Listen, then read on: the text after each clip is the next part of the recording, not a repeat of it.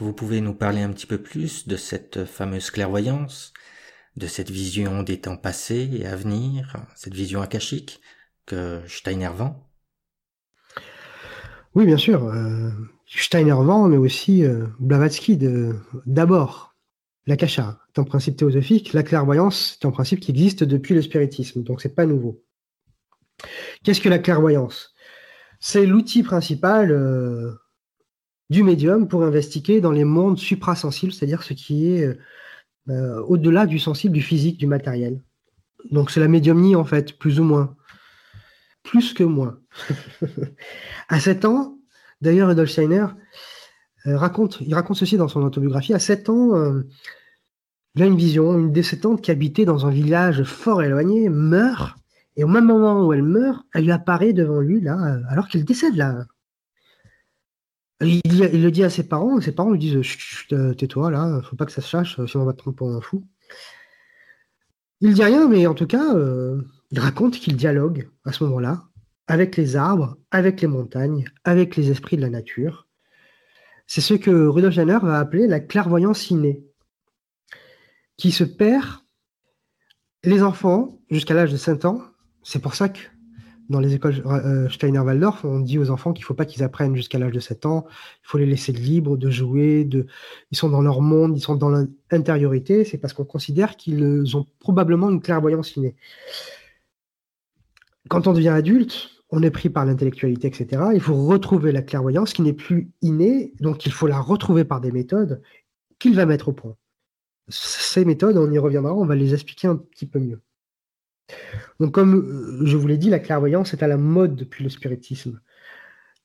Les clairvoyants, les médiums, on se les arrache de par le monde. C'est des shows, à commencer par les sœurs Fox. Vous voyez ces shows qu'on voit dans les films quand on, on voit un, yogi, enfin un, fakir qui, se, qui fait de la lévitation, qui devine ce qu'il y a dans le portefeuille d'une personne. c'est, ça en fait. Donc euh, les sœurs Fox, qui ont euh, initié le mouvement du spiritisme vont faire des tournées, vont se faire beaucoup d'argent, et d'ailleurs à la fin elles vont dire que, que en fait tout ce qu'elles avaient entendu au début dans la fameuse maison familiale, c'était des inventions. Elles le diront, l'affirmeront. Il y a une star qui s'appelle Danielle Douglas Home, une autre star, alors elle qui est très fameuse, qui s'appelle, quand on connaît le sujet évidemment, mais à l'époque, je peux vous assurer qu'il y avait des, on s'en rend pas compte, c'était des pages en plein journal euh, de quotidiens nationaux. Euh, Eusapia Paladino, elle faisait la une des journaux. Blavatsky, Madame Blavatsky va se revendiquer médium. D'ailleurs, quand elle s'installe en Égypte, euh, après avoir fait son mari, elle a une vingtaine d'années, mari qui est trop vieux, avec qui elle n'a pas consommé un mariage, parce que bon, trop vieux, lui plaisait pas, c'est un mariage arrangé. bon, il y a des rumeurs qui courent, mais on, Bon, on peut le dire parce que c'est amusant, mais je, n'y prête vraiment pas trop de sérieux. certains disent qu'elle était euh, plutôt lesbienne. En tout cas, quand elle arrive en Égypte, elle va ouvrir un cabinet, une bibliothèque et une association Spirit. Elle aura même une revue et elle va tenir tout cet ensemble avec des Français, notamment les époux colons, qui vont être célèbres puisqu'ils vont à un moment donné critiquer Blavatsky et, parler des arnaques de Blavatsky. En tout cas, Blavatsky elle est médium à ce moment-là et elle se revendique spirit. Dans ces livres qu'elle va écrire et qui vont avoir un grand succès et qui vont poser euh, la doctrine, euh, la doctrine euh, complètement alambiquée, qui, qui faite de contradictions totales entre deux livres d'ailleurs, l'Isis dévoilée et la doctrine secrète, Blavatsky va parler de l'akasha. Qu'est-ce que c'est que l'akasha? C'est particulier l'akasha. Personnellement, j'imagine un peu ceci comme une sorte de bibliothèque cosmique, de savoir transcendantal. Est-ce que c'est un peu ça? Oui, on n'est pas loin de ça, effectivement. Euh, L'akasha, au départ, c'est pas du tout ça. L'akasha, c'est un terme qu'on retrouve dans des textes védiques anciens, donc des doctrines hindoues, dans, un Upanishad, texte sacré, dans un Upanishad précis, qu'on appelle en français le grand livre de la forêt, et en sanskrit le Bradarayanaka Upanishad, qui a été écrit au IXe siècle avant Jésus-Christ. Et c'est là qu'on parle de l'akasha. Alors l'akasha, dans cet Upanishad, c'est un état de l'être. Le yogi, quand il entame euh, sa, sa spiritualité et, et euh, son initiation et son cheminement, il, il, passe par plusieurs états. L'akasha, c'est un état, c'est quasiment l'état ultime. C'est lorsque le yogi atteint la délivrance. Et il a ce sentiment qu'on retrouve d'ailleurs dans, les autres ésotérismes, où il est à la fois partout, à l'intérieur et à l'extérieur des choses. Se sent partout à l'intérieur, à l'extérieur des choses, c'est un état. Alors, l'akasha va être repris en Occident, on va l'appeler la lumière astrale, et, euh, Blavatsky va en parler précisément dans l'Isis dévoilé. Et, et là, ça va changer. Ça va complètement changer, ça va être complètement dévié. Ce qu'elle va en expliquer, c'est que l'akasha, c'est l'idée que tout est enregistré dans l'éther. Euh, l'éther, c'est une autre, comment dire, une, autre dimension, dans laquelle d'ailleurs on a un corps aussi, le corps éthérique. Et dans, euh, cet éther où tout est enregistré, euh, il y a euh, les actes, les pensées, les caractères des hommes, du passé, du présent et du futur. Monsieur Lidbitter, un théosophiste, va, parler, lui, d'enregistrement akashique. Annie Besant va parler de télégraphe sans fil. L'akasha, on va le définir tout simplement, c'est une sorte de bibliothèque éthérique compulsable.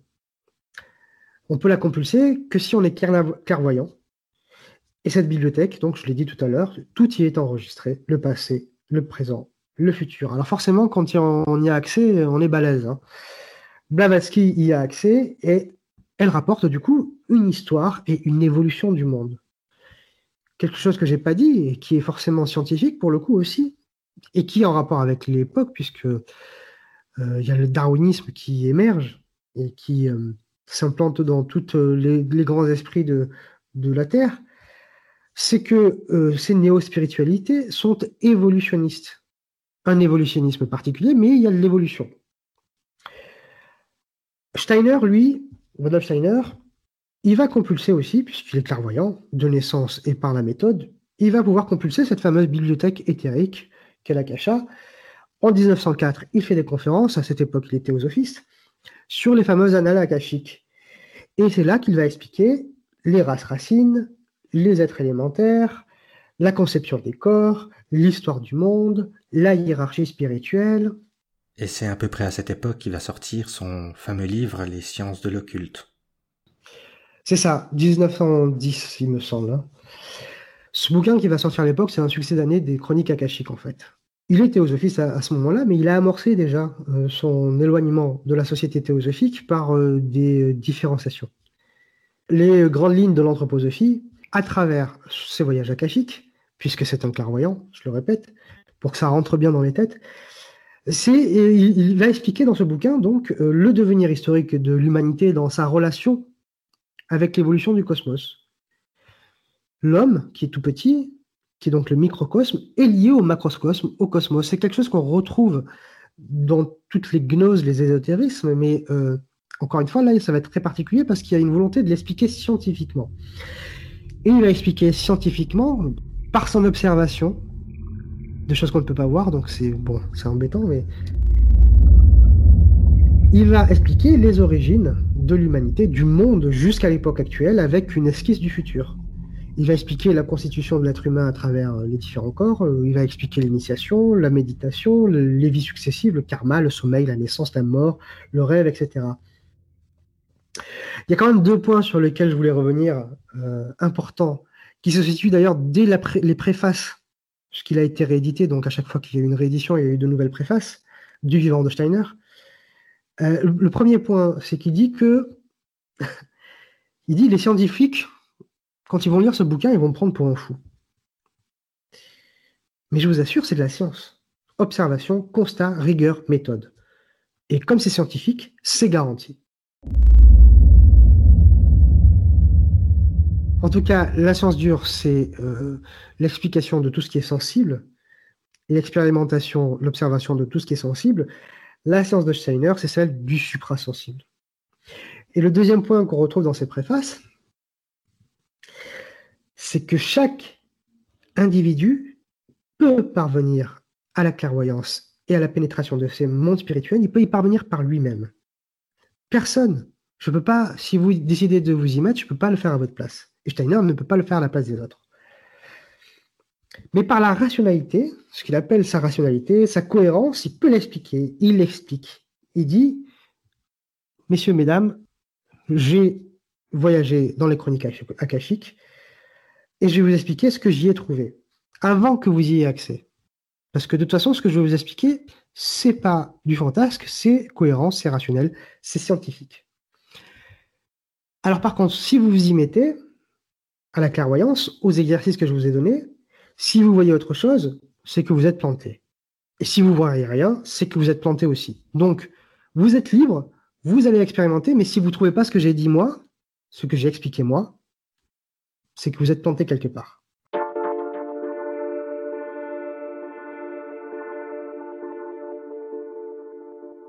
Et comment est venu justement Steiner à quitter ce mouvement théosophique? Euh, Bon, voilà, comme je l'ai dit précédemment, il avait tendance à s'éloigner déjà au moment où il était responsable de la section allemande de la Société théosophique, parce qu'il avait euh, des projets. Euh, il a profité de deux choses des procès et des scandales de Blavatsky, mais aussi de Leadbeater. Leadbeater va être accusé de pédophilie et va être accusé en Inde de proposer au jeune homme qu'il va éduquer de se masturber pour se libérer spirituellement. Donc ça, ça passe pas à l'époque. Euh, il a aussi profité euh, de l'avènement de Krishnamurti. Et là, c'est trop pour lui. Alors Krishnamurti, qui c'est On va en parler l'affaire Krishnamurti ou l'affaire euh, Alcyone. Sous le gouvernement d'Annie Besant, avec tous les schismes, toutes les problématiques, la société théosophique s'essouffle, il faut retrouver un nouveau souffle. Et en 1909, à Adyar, le QG euh, de la société théosophique en, Inde, Lil Bitter, le fameux, euh, voit un jeune homme de 14 ans sur la plage, Krishnamurti, et son frère, son jeune frère, Nityananda. Et en lui, il voit tout de suite que c'est l'incarnation à la fois du bodhisattva que les bouddhistes attendent et de Jésus que les chrétiens attendent. Il est adopté, ce Krishnamurti, et élevé par Annie Besant euh, pour euh, être apte à euh, avoir, à accomplir sa mission d'instructeur de l'humanité à l'âge adulte.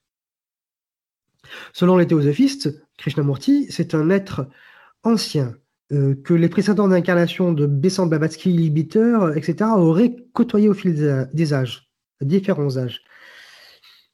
Euh, des livres vont très vite sortir euh, en 1910, un an après la découverte de Krishnamurti, soi-disant que Krishnamurti aurait écrit, ce n'est pas Krishnamurti qui a écrit ce bouquin, c'est Lévi d'Alcyone au pied du maître, où l'on remonte l'histoire de Krishnamurti et de toutes ces personnalités de la société théosophique jusqu'à 25 000 ans avant Jésus-Christ et on parle de toutes les incarnations, réincarnations, etc.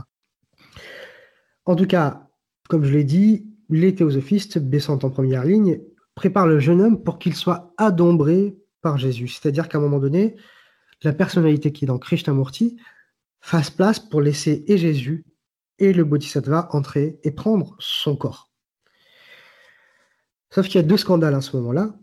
Le premier, c'est que le père, qui, euh, travaille à la société théosophique, veut récupérer ses enfants, que Madame Bessante avait adoptés. En Inde, sous la jurisprudence d'Inde, le père gagne le procès.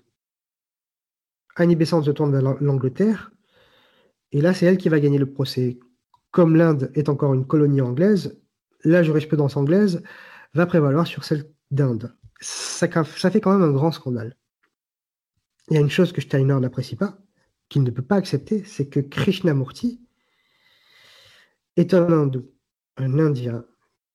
Et dans toute sa conception euh, qui euh, met en, avant le fait que les Ariens, ce soient les Ariens, les hommes Ariens, les blonds, les teutons, aux yeux bleus, qui sont au sommet de la pyramide de la, hiérarchie raciale spirituelle, c'est pas possible qu'un métèque soit la nouvelle incarnation de Jésus et de Bouddha. Donc là, euh, il y a vraiment une scission. Euh, c'est là que Steiner va profiter. Alors, pour continuer un peu sur Krishnamurti, euh, il y a un, ordre qui va être créé autour de lui, Order of the Rising Sun, l'ordre de l'étoile d'Orient, qui va être dédié aux enfants, aux jeunes adultes et aux adultes, et qui va être un peu fait sous le mode d'une pseudo-franc-maçonnerie. Et, ces gens-là vont avoir pour but de préparer la venue de l'instructeur. Krishnamurti va connaître trois douleurs, trois difficultés. La mort de son frère d'abord, qui va remettre euh, en cause tout son système de croyance. Il a une énorme pression quand même. Le troisième point, c'est que il y a la présence d'une ambition forte à côté de lui, celle de George Arundel, qui, est son précepteur quand il est enfant et qui a, qui a très envie, à la mort de Besant, de prendre la présidence de la Société théosophique. Et, et Krishnamurti, il en a marre. Il en a marre d'être la poupée. Il veut surtout pas être la poupée de, de ce némésis qu'est euh, George Arundel. C'est pour ça qu'en août 1929, alors que juste à présent, il disait quelques mois auparavant qu'il savait la mission euh, qu'il devait accomplir, que euh, Jésus et Bodhisattva étaient venus le rencontrer, il dit sous l'ordre de l'étoile d'Orient, il se sépare de la société théosophique et il prononce ce fameux discours au Maine qui commence ainsi tout le monde l'a retenu. La vérité est un pays sans chemin que l'on ne peut atteindre par aucune route, quelle qu'elle soit, aucune religion, aucune secte. On pense là qu'il s'émancipe Krishnamurti de la société théosophique. D'ailleurs, c'est presque la fin de la société théosophique. Il va donner des conférences ensuite de type euh, humaniste en Occident, notamment à Ojai, où il va s'implanter en Californie. Moi, j'ai une autre théorie je pense qu'il il accomplit les buts de la société théosophique. Je l'explique dans une longue série de vidéos euh, sur Krishnamurti qu'on peut retrouver sur ma, chaîne YouTube. Et pour moi, c'est le premier coach en développement personnel et spirituel du New Age. D'ailleurs, à la fin de sa vie, il va retourner en Théadiar après le décès de son némésis, alors que Radha Burnier a pris la présidence de la société théosophique et Radha Burnier est une amie de jeunesse.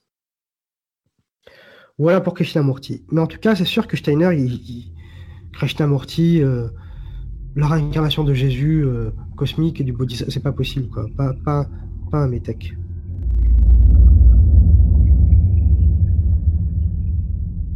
Et c'est juste à ce moment-là qu'il quitte cette société pour créer l'anthroposophie. Oui, c'est ça. Le mot euh, anthroposophie, existait bien avant que Rudolf Steiner l'utilise. On en retrouve une trace dès 1650 dans un texte, dans de Thomas Vaughan qui se fait appeler Eugenius Philatelius. C'est un anglais, enfin un gallois plus précisément, un alchimiste rosicrucien qui va écrire un bouquin qui s'appelle Anthroposophia Theomagica. Mais ce bouquin euh, qui parle d'anthroposophie n'a rien à voir avec l'anthroposophie de Rudolf Steiner. D'autres personnalités pas très connus vont parler, utiliser le mot anthroposophie, mais toujours ça n'aura rien à voir avec l'anthroposophie de Rudolf Steiner. Pourtant, les anthroposophes actuels vont toujours dire regardez, ça existait avant, Rudolf Steiner est un continuateur, c'est pour se donner tout simplement du crédit. Je le répète encore une fois, l'anthroposophie de Rudolf Steiner n'a rien à voir avec les quelques personnes qui ont utilisé ce mot bien avant lui. Je voudrais un peu plus définir l'anthroposophie sur une petite parenthèse qui est assez drôle en fait, qui va nous amuser, je pense. Euh, en français, l'anthroposophie a un autre nom, c'est la science de l'esprit. Je pense que tout le monde a entendu ce, terme. L'anthroposophie, c'est la science de l'esprit. En allemand, allemand euh, les anthroposophes et Rudolf Steiner disaient euh, Geisteswissenschaft ce qui signifie la science spirituelle. La science de l'esprit en allemand, c'est Wissenschaft des Geistes. Ça n'a pas le même sens. D'ailleurs, en anglais, on va le traduire par spiritual science, science, pardon, la science spirituelle, et pas euh, science of the spirit. En italien, pareil, la, scienza spirituale et pas la scienza dello spirito. Alors pourquoi la science de l'esprit en français et pas la science spirituelle? Ça, c'est une drôle d'histoire. Parce qu'il y a vraiment une histoire derrière cette, euh, différenciation qui est, euh, d'un point de vue extérieur, assez amusante. C'est tout simplement une histoire de droit, de justice. À l'époque, juste après que Rudolf Steiner euh, crée sa société en 1913, en Alsace, Steiner va se rendre souvent en Alsace, donc chez son ami Édouard Chauret. Et des anthroposophes vont être, enfin des gens vont être touchés et influencés par l'anthroposophie jusqu'à ce qu'une société anthroposophique ouvre en France et soit coordonnée par un couple, Jules et Alice Sauerwein. Jules est connu parce qu'il est rédacteur dans un journal très important qui n'a pu exister à partir de 1944 qui s'appelle Le Matin. C'est un journal d'avant-guerre très célèbre. Il avait fondé une association qui s'appelle l'Association de la science spirituelle, qui est devenue la maison d'édition d'ailleurs euh, des principaux textes, des premiers textes de Rudolf Steiner qui ont été traduits. D'ailleurs, euh, Rudolf Steiner se rend le 24 mai 1924 à Paris pour créer, fonder la Société anthroposophique française. Comme je vous en ai parlé tout à l'heure, il y a un, gros bins, si je puis dire, à la mort de Steiner. Marie Steiner va dire non mais c'est moi qui ai le dépôt de la science spirituelle et de la société anthroposophique. Et Ita Wegman lui dire ben non en fait non c'est moi. Et donc il y a un schisme entre ces deux femmes qui va carrément créer un schisme. Il va y avoir deux sociétés anthroposophiques. Alors le couple Julia Alice Sauerwein en France va prendre parti pour Ita Wegman la maîtresse et la, doctoresse. Et une autre personne qui est connue dans le monde anthroposophique français Simone Corrose va prendre le parti de Marie Steiner. Si en Allemagne, c'est la guerre, en France aussi. À tel point, ça s'envenime à tel point, que euh, les deux sociétés anthroposophiques françaises vont euh, passer devant le tribunal pour des histoires de droit de traduction. C'est moi qui dois traduire les bouquins, mais non, mais de toute façon, je l'avais déjà fait avec euh, la science spirituelle. Oui, mais de toute façon, vous, vous êtes plus la vraie société anthroposophique, etc. Bon, tribunal. De toute manière, le couple Sauerwein qui a euh, soutenu Ita Wegman est désavoué, la société anthroposophique française dissoute. Et le 11 janvier 1931, c'est la section française de la Société universelle qui est créée avec Simone Corrose et ses acolytes, et ils n'ont pas le droit d'utiliser le terme science spirituelle. Ça arrange parce que la science spirituelle, on comprend tout de suite ce que c'est. Science de l'esprit, l'esprit, ça peut être, euh, c'est pas forcément du spirituel. Alors, ce qui est intéressant aussi, c'est de savoir que euh, Jules Sauerwein, qui va vivre jusqu'à 64, il me semble, enfin, va mourir dans les années 60, avait euh, prévu, parce qu'il y avait une véritable rage, une véritable haine par rapport à toutes ces injustices, avait prévu de dénoncer toute l'affaire anthroposophique et de dénoncer Steiner avant de mourir. Et il n'a pas pu le faire, ça s'est pas concrétisé, il est mort trop tôt. En tout cas, l'anthroposophie, tout pour dire simplement, c'est la vision du monde de Steiner selon les tenants et les aboutissants qu'il a expliqués. On peut être anthroposophe sans appartenir à la société anthroposophique. On peut être même isolé, lire dans son coin Rudolf Steiner, avoir ses pratiques. On est anthroposophe, on peut être sympathisant, on peut être anthroposophe euh, euh, dans la vie de tous les jours, dans des activités particulières. On peut être sociétaire, c'est-à-dire qu'on paye, comme euh, dans n'importe quelle association, son droit d'appartenir à cette fameuse association. C'est organisé ainsi, il y a un comité central, un Vorstand, qui est au Goetheanum. Il y a une vie anthroposophique sociale qui est nourrie par le prisme anthroposophique, notamment associatif, essentiel. Les associations anthroposophiques sont très vivantes, ça on peut le reconnaître. D'ailleurs, euh, ce qui était esquissé euh, ce qui était pardon, expliqué dans les esquisses euh, des principes de la société anthroposophique, c'est qu'il faut laisser toutes ces associations, les gens libres, mais il faut toujours que quelqu'un qui soit très proche, voire un membre de la société anthroposophique, anthroposophique, soit dans une de ces associations, pour pouvoir quand même plus ou moins les chapeauter, ou les diriger, ou les influencer. Donc c'est plus ou moins indépendant, c'est pas vraiment indépendant.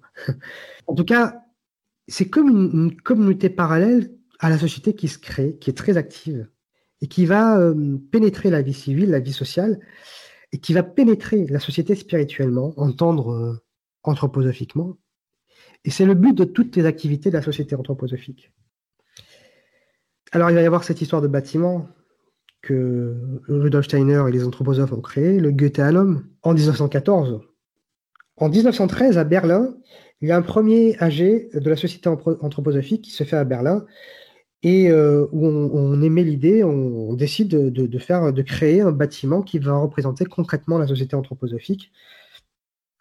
Le 2 septembre 1913, la première pierre est posée à Dornach, euh, en Suisse, près de Bâle, et la construction est en bois, ornée de sculptures et peintures, pour la plupart faites par Rudolf Steiner, et le bâtiment sera inauguré en septembre 1920 c'est vraiment un Vatican, c'est une concrétisation matérielle de la société anthroposophique. C'est un lieu aussi où sont jouées euh, les pièces de la société anthroposophique, toutes les fameuses pièces mystères qui étaient jouées jusqu'à présent dans une salle qui louait à Munich. 1er janvier 1923, le Goetheanum brûle cet incendie.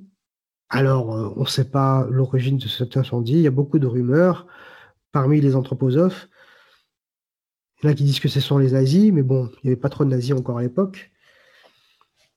Il y en a qui disent que c'était les villageois qui craignaient euh, ce Goetheanum euh, et cette société anthroposophique. Il y en a qui disent que ce sont des jalousies internes ou externes, peut-être des théosophistes. Il y en a qui disent que c'est un accident. Il y en a qui disent que c'est pour euh, l'argent de l'assurance aussi, les mauvaises langues. En tout cas, un autre Goetheanum est planifié par Steiner en 1924, qui sera construit de 1924 à 1928. Il verra donc ce Goetheanum, il verra le jour ce Goetheanum post-mortem après la mort pardon, de Rudolf Steiner. Il sera construit en béton surtout. On y trouve une salle de spectacle, euh, un bureau, enfin des bureaux, pardon, des salles de conférence, des ateliers, etc., etc. On y retrouve les fameuses œuvres de Steiner, notamment le représentant de l'humanité, que Steiner a lui-même rencontré dans les mondes spirituels. Et c'est à partir de ce lieu que l'anthroposophie va vraiment rayonner, notamment, notamment pardon, à, travers ses, euh, activités annexes, euh, la pédagogie Waldorf, euh, la médecine anthroposophique, la biodynamie, l'économie, la triarticulation sociale, etc., etc. Mais avant de parler de cela, je pense qu'il faut vraiment entrer dans le vif du sujet de la conception du monde steinerien qu'il a aperçu grâce à sa clairvoyance et à l'akasha.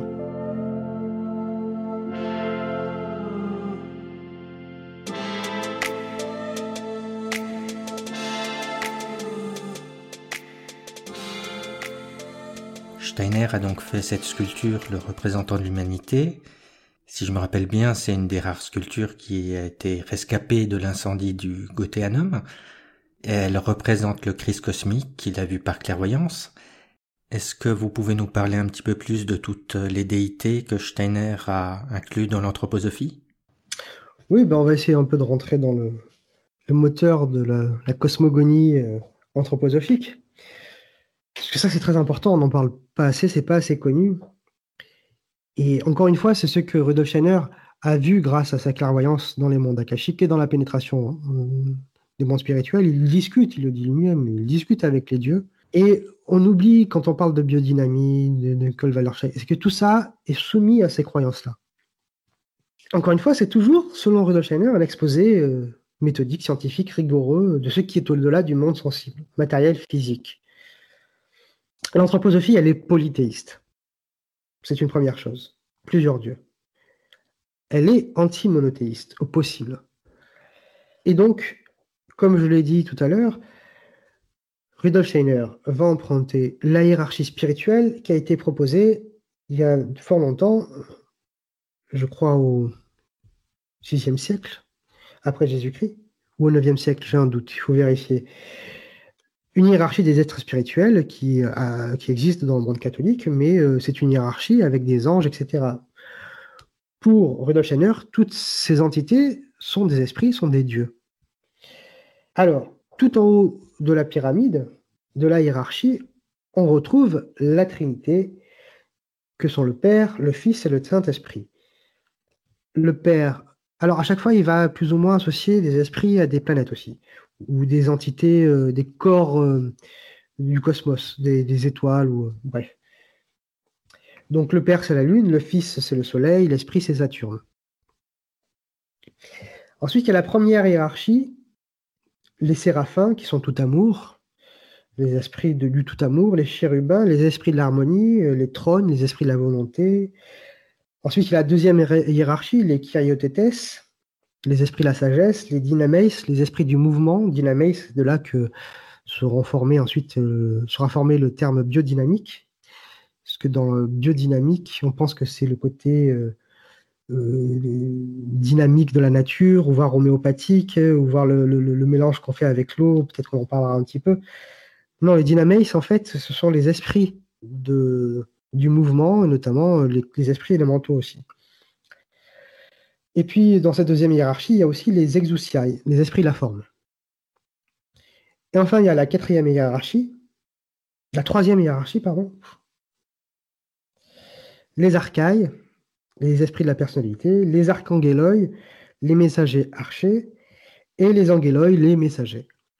Donc ça, c'est toute la hiérarchie spirituelle de Steiner et de l'anthroposophie. Si on ne se retrouve pas face à face à discuter grâce à la méthode de Steiner avec ces, esprits-là, c'est qu'il y a un souci.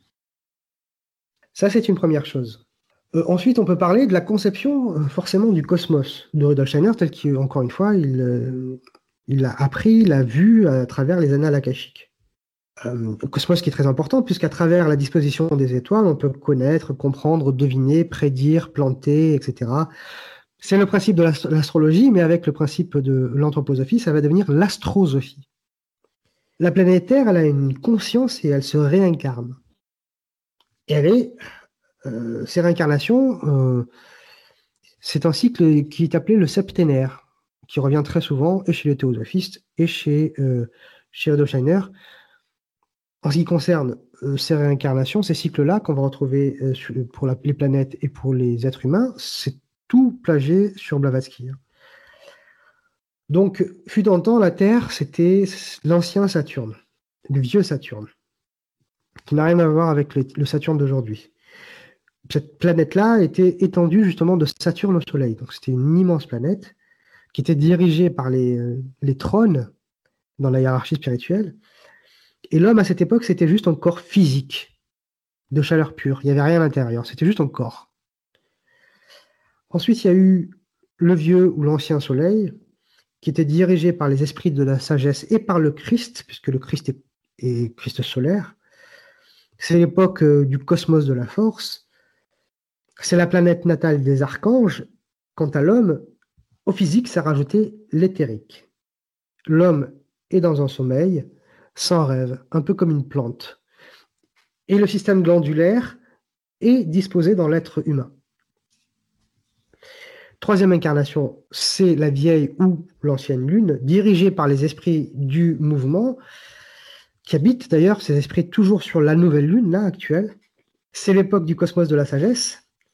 Euh, ils sont dirigés aussi par le Saint-Esprit. C'est à cette époque-là aussi que sont créés les taureaux, les aigles et les lions. Pourquoi? Parce que Rudolf Steiner l'a vu. C'est souvent comme ça, en fait. Euh, quand on va euh, questionner les références de Rudolf Steiner, quels que soient les domaines, on creuse, on creuse, et pourquoi, et pourquoi, et à la fin, on arrive toujours à c'est ce que Steiner a dit. Toujours automatiquement. Donc j'en reviens à l'ancienne lune. Cette fois-ci, le corps astral est rajouté à l'homme, c'est le sang intérieur, c'est la circulation sanguine, mais c'est une circulation sanguine un peu particulière parce que le circuit n'était pas fermé, mais géré par l'air et le feu. La quatrième incarnation, c'est la Terre. La Terre qu'on connaît actuellement, composée de cette race racine, avec des, je ne vais pas rentrer dans les détails, avec des constructions très particulières encore. La prochaine incarnation, ce sera la nouvelle Lune, qui sera la cinquième. La sixième, ce sera le nouveau Soleil. Et la septième, le nouveau Saturne. On va retourner à l'unité. Donc on voit que du premier, enfin de la première incarnation à la quatrième, il y a une descente vers la matière. Et dans le cinquième vers la septième, on retourne vers l'essence. C'est-à-dire qu'on part de Saturne pour revenir à Saturne. Mhm. Donc actuellement, on se retrouve au milieu du cheminement. C'est ça. Et donc, c'est pour ça que l'anthroposophie apparaît maintenant, parce qu'on va remonter la pente vers l'essence. D'où l'apparition de l'anthroposophie maintenant. Sur Terre, dans notre euh, quatrième époque, il y a une organisation de race racine qui est septénaire, que les anthroposophes ont du mal à assumer aujourd'hui. Ils disent que c'est des terminologies qui ne sont plus, euh, qui ne sont plus, euh, comment dire, qui ne doivent plus être actuelles, qui ne sont plus pertinentes, mais ils les utilisent quand même et ils ont toujours ce système de hiérarchie raciale. Donc, il y a eu cette époque dans l'humanité sur Terre. La première, c'est polaire. La deuxième, c'est hyperboréenne. La troisième, c'est lémurienne. La quatrième, c'est atlantéenne. La cinquième, c'est la nôtre, qui est appelée arienne. La sixième, c'est le temps des sept sauts. La sixième, oui, c'est ça, le temps des sept sceaux. Et la septième, le temps des sept trompettes, en référence à l'Apocalypse. Pourquoi les Ariens Parce que c'est la race principale, la plus évoluée, l'élite de toutes les races. Parce que si on prend Euh, je prends un exemple, par exemple, la quatrième époque, celle des Atlantéens. Selon Rudolf Steiner et sa clairvoyance, elle aurait débuté il y a 66 millions d'années. Et la fin de l'ère, c'était euh, il y a 11 700 ans, donc pas si longtemps que ça finalement. Et à cette époque-là, à l'époque de l'ère des Atlantéens, l'air était saturé de vapeur, d'eau, de brouillard. Et puis, euh, plus on se rapprochait de la fin de l'ère, plus euh, les vapeurs redevenaient de l'eau. Et puis là, l'eau montait, c'était le déluge. L'Atlantide était engloutie par les eaux. Rudolf Steiner a vu apparemment une géographie plus quantique, pour le coup, avec des continents, euh, l'Eurasia, L-A-U-R-A-S-I-A, la Pangée, le Gondwana, euh, les Atlantes étaient des êtres lents, à queue et cartilagineux. Et à cette époque, il y avait sept sous-races les Romoals, les Clavacli, les Urtoltecs, les Urturanians, les Ursémites, les Uracadians et les Mongols d'origine. Ça, c'est pour l'époque atlantéenne. Pour la race aryenne, elle a commencé en 7227 avant Jésus-Christ et elle se terminera en 7893 après Jésus-Christ. Donc on est plus ou moins en plein milieu. La première euh, sous-race, c'est l'indienne. La deuxième, c'est la persane primitive. La troisième, c'est l'égypto-chaldéenne. La quatrième, c'est la gréco-latine. La cinquième, c'est celle où on est maintenant, c'est la germanique anglo-saxonne qui a commencé en 1413 et qui va se terminer en 3573. La sixième, ce sera la slave, 3573 à 5733. Et la septième, ce sera l'américaine, de 5733 à 7893. L'ambition de l'anthroposophie, c'est quoi? C'est de toucher les humains, les amener vers l'anthroposophie, la religion universelle, pour protéger ce nouveau peuple qui adhérera à cette foi-là lors d'une guerre qui aura lieu à la fin de notre ère arienne, qui sera la guerre de tous contre tous. Ceux qui auront embrassé l'anthroposophie pourront se réincarner dans la sixième euh, race racine en des êtres éthérés, presque angéliques. Euh, on n'aura pas de corps physique, on sera dans l'éther en fait, et on pourra se reproduire euh, grâce à un organe sexuel très pratique, le larynx. À partir de la sixième, il faudra faire en sorte de s'incarner ensuite dans la septième pour accomplir le fameux projet des dieux, c'est-à-dire l'union complète avec les dieux. Dans notre époque humaine, je ne l'ai pas dit ça aussi, mais il y a des distinctions euh, physiques, ethniques à notre époque. C'est-à-dire qu'il y a une hiérarchie raciale spirituelle qui va s'instaurer. Comme je l'ai dit, les Ariens, c'est le sommet euh, de la pyramide, c'est l'élite de l'humanité. Si vous naissez noir, c'est que vous avez commis de mauvaises actions dans votre vie précédente et que vous avez que deux chances pour euh, se réincarner supérieurement dans une race supérieure euh, au niveau spirituel, c'est-à-dire Teutone, il faut être anthroposophe et être éduqué par un, anthroposophe et surtout être éduqué, si possible, par des Ariens. Euh, si vous êtes vous naissez roux aussi, c'est pas terrible. C'est que vous avez commis des erreurs dans votre incarnation.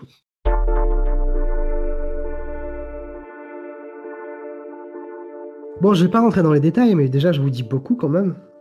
Il y a euh, enfin le microcosme, puisqu'on est parti de, de, la Terre, des planètes, du cosmos, des dieux, des cosmos, et maintenant on peut, on peut parler de l'homme. Il y a un septénaire aussi. C'est la conception du, de l'humain. Il y a d'abord un corps physique, il y a ensuite un corps éthérique, un corps astral, le jeu, le moi spirituel, l'esprit de vie et le corps spirituel, ça fait sept chacun jouant un rôle euh, sur le corps physique, le souffle, le sang, euh, etc. Je passe les détails, je ne vais pas rentrer dans les détails de tout cela, mais en fait, toutes ces conceptions sont liées et vont être ensuite redistribuées dans toutes les activités de l'anthroposophie, c'est-à-dire que tout ce qui est sous-jacent à la biodynamie, à la médecine anthroposophique, à l'éducation Steiner-Waldorf, etc., est lié à ces croyances, ou plutôt à ces certitudes scientifiques qu'a éprouvé Rudolf Steiner dans les annales akashiques.